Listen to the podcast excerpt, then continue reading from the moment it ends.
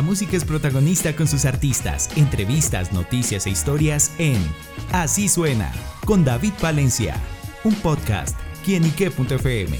El placer de oír más.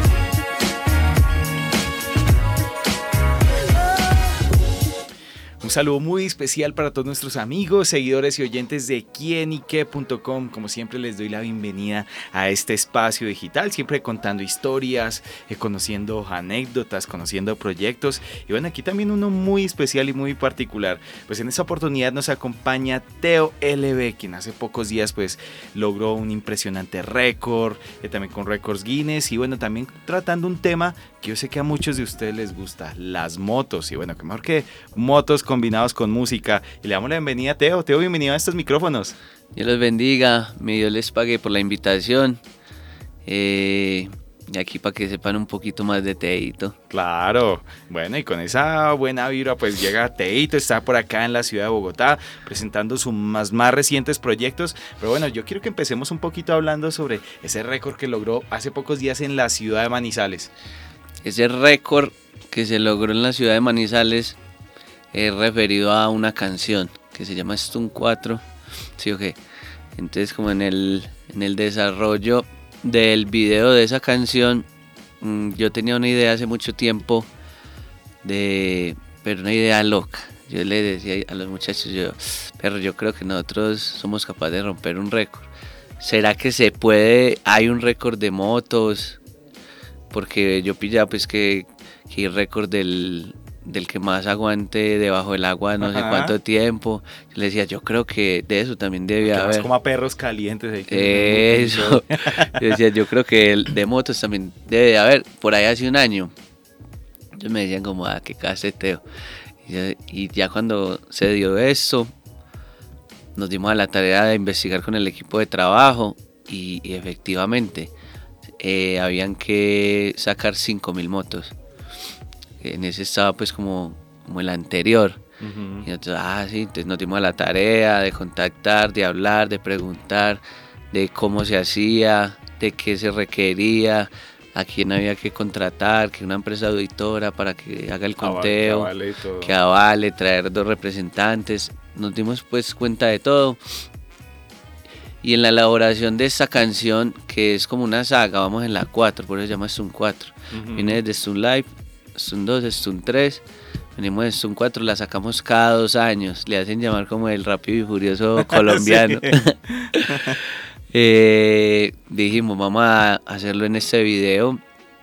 Vamos a tantear las cuatro ciudades que nosotros sentimos que más apoyo tenemos. Entonces fue Medellín, Pereira, Barranquilla y Manizales. Sí, ok. Y para el remis venimos para Bogotá para que, para que sepan que su trancón lo van a tener. Más de los que siempre hay. no, pero lo hacemos de noche cuando. Pero un trancón chévere. Sí, bacano, para los jóvenes, para que se las oyen. Claro, bueno, como fue justamente también reunir la convocatoria literal, que la gente le copie.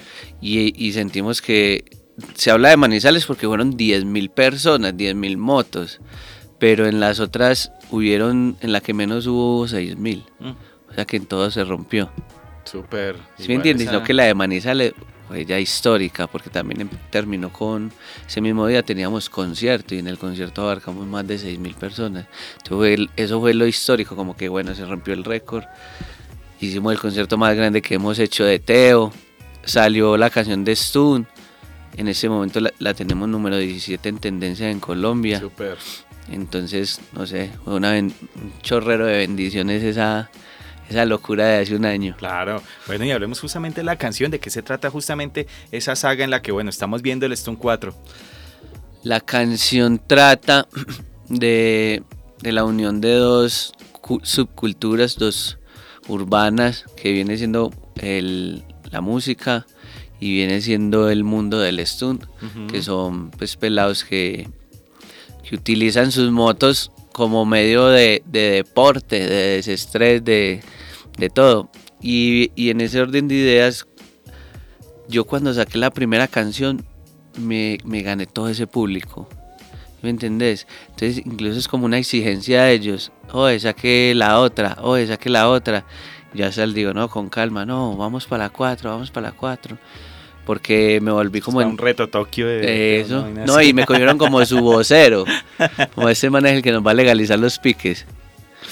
Y en esas rodadas no les han puesto problemas, la policía llega por ahí. Es, es, es, es tan grande y tan impactante que cuando vamos a una ciudad, pues nosotros la anunciamos y a nosotros nos busca la, eh, la alcaldía, la policía, que nos dicen, no, que en inteligencia, así nos han dicho literal, no me estoy inventando una palabra, que en inteligencia nos están diciendo que vienen más, digamos, vamos a Manizales, que vienen 2000 de, de Pereira, 1000 de Chinchiná, que esto va a ser una locura. Sentémonos para que lo hagamos bien hecho. Entonces ya nos sentamos, le ponemos tránsito, le ponemos policía. ya hay un apoyo ahí establecido. Pero porque les toca. Porque de todas maneras, si no lo ponen, se va a hacer. Claro. ¿Sí entienden? Entonces ellos, como para evitarse sus, dolores de cabeza, apoyemos al pelado. ¿Puedes con el enemigo? Uh, nétele. yo le, les dije una vez a los de... Los de yo vivo en Sabaneta, en Medellín. Y yo les dije, no, yo tengo que ser de la rodada de tal parte y tengo que buscar un punto para llegar, para, pues ya como para hacer el parche. Y yo les dije a los de Sabaneta, parceros míos que trabajan en la alcaldía, es una de movilidad. yo les dije, no, yo voy a traer eso a Sabaneta. Y él me dijo, no, oiga, es, es, es, que es vos, que le dije, no, bro, yo no le estoy pidiendo permiso. Sáqueales más si quiero. Sí. le fue avisando. Pero, pero es eso, porque en realidad nunca ha pasado nada malo. ¿Se ha visto una noticia?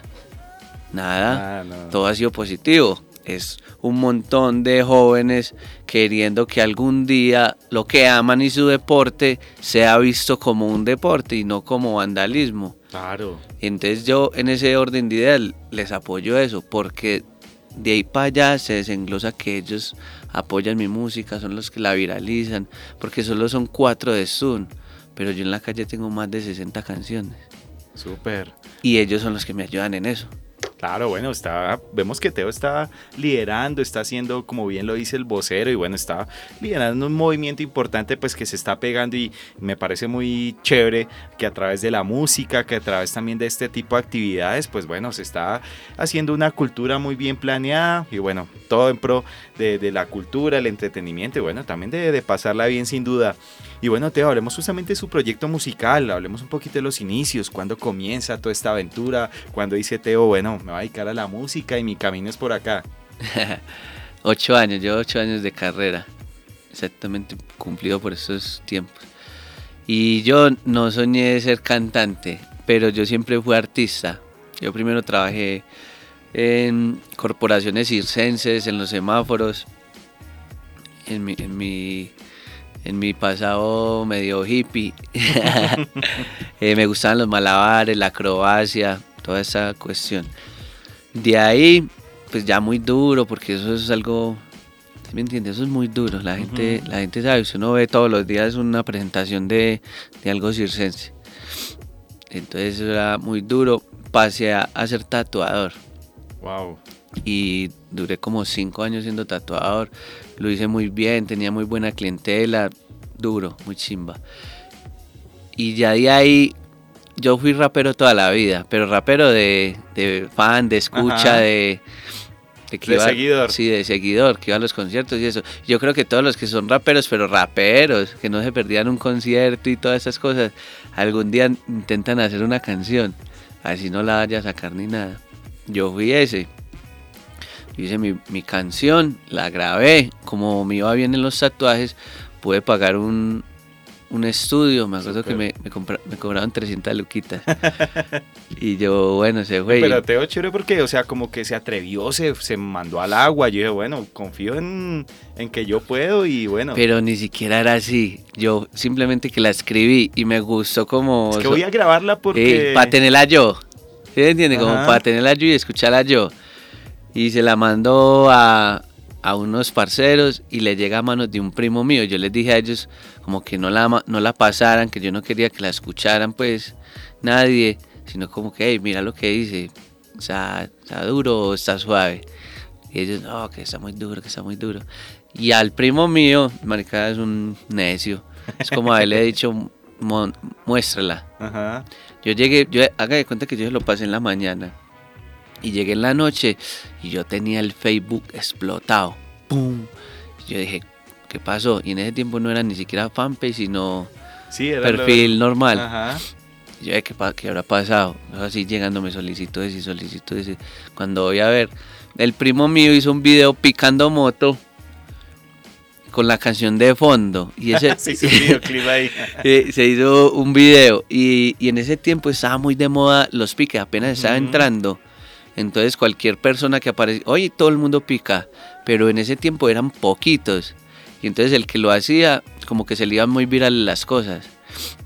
Y ese video lo compartieron, sin mentirle, por ahí 20 mil personas. Wow. Y preguntaban por ahí 10 mil comentarios que la canción, que de quién es, que dónde.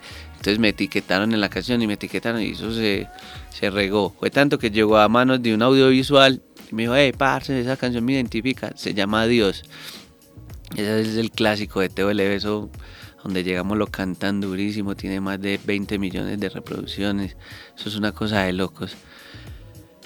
Y que yo, que yo te regalo el video a que lo montes a YouTube. Y yo le dije, ¿cuál YouTube? Si YouTube es para famosos. Pues yo en Sí, mi sí, cabeza sí. no estaba Ajá. ni o sea, se- no se imaginaba la dimensión que estaba teniendo no, eso. no, no, no, ni me interesaba. Yo no sabía nada de YouTube. Yo me metí a YouTube a escuchar música. Ya, sí, como Pero yo todos. no soñaba ni ser influencer, ni ser cantante, ni nada de eso. Y yo, ah, bueno. Tam, me abrí mi YouTube, yo me metí a investigar, yo mismo lo abrí. Me fui con el parcero, el, el video literalmente lo hicimos dándole la vuelta al barrio donde nosotros vivimos. Me dijo, saqué dos pinticas de ropa Ajá. y en un lado utilizamos una y en el otro otra. Yo, ah, bueno, de una. Hicimos el video y lo monté ahí mismo. Pues fuimos, lo editamos. Fue así una canción de. ¿De qué? De 48 horas. La grabé, me la entregaron, se la pasé a los parceros, le grabé el video y, y lo monté. Me fui a editarlo con él a la casa de él, lo invité a comer. Lo editamos juntos y lo monté. No le volvió a parar bolas. Pasaron 15 días y los parceros me decían "Es que estás pegado. Y yo le decía, uy, yo le, a mí me da risa, yo le decía, ¿cuál pegado? Pues es que Monetizando en YouTube también di todo ahí. y, y a mí me tocó esa vuelta que YouTube en ese tiempo no exigía Ajá. nada. Que de la primera reproducción usted monetizaba. Literal. Yo moneticé desde el primer día. Y a los 15 días fuimos a mirar y eso tenía medio millón de visitas. Un canal con cero suscriptores. Canal nuevo. Muy orgánico todo. No, una lo- Dios, a mí me. Dios me puso ahí, vea, cante, usted le toca cantar. Al mes tenía un millón de visitas y ya me estaban que se contratando para eventos y yo con una sola canción. iba a decir. Yo me acuerdo que les cobré dos- 200 mil pesos del primer show.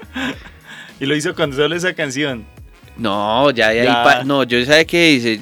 Yo ya al mes, yo mismo me hice una carátula. Ya, yo ya había empezado a grabar, pues porque ya me había gustado, yo ya había pillado que la gente le había gustado. No, ya yo- dijo, no, yo por aquí es. Eso, ya había tenido otros temitas. Yo mismo me hice una carátula y monté una canción. X así random, a ver qué pasaba. Un millón. Y yo, eh. De ahí sale Stun Life, que es el primero de los Stun. Un mes, dos millones. Y yo dije, entonces eran mis tres primeras canciones. Y una ya tenía un millón y medio, la otra un millón y la otra dos millones. Bueno, entonces ya les cobraba un millón por el show. Claro, ¿Sí me entiende? Y no sabía, yo no tenía manager, no tenía nada. Entonces esa gente fue llegando con el tiempo. Que me dijo, hey, hagamos eso. Yo no tenía Instagram. Yo solo tenía el perfil de... No, ya empezó a, consolidar su marca, hacer su No, nombre, los su par- proyecto. un parcero, un parcero literalmente me abrió el Instagram. Me dijo, ah, si en un mes esto no tiene 5 mil seguidores, lo cerramos. 15 días, 10 mil seguidores. Mm. Y que mira, y yo decía, pero ¿qué está pasando? No volví a tatuar. No, ya. empezaron los, los eventos, los shows, otra canción, otra, otra, otra, otra. Entonces yo me, yo me encaminé y le fui cogiendo cariño a, a la música, al negocio de la música, a, a empezarme a visionar como artista, ya metido ahí. Porque yo era tatuador. Pero súper bueno. Esa fue la historia. Esos caminos de la vida que se le van presentando, como bien lo dice Dios, también un poco también de esa alineación de planetas que a veces se presentan y bueno, que estamos viendo plasmado en este trabajo musical, en esta movida cultural que está haciendo también a través de estas rodadas y bueno, Teo, de una vez lo llevo al futuro, los próximos proyectos, qué más se viene, qué más podemos conocer.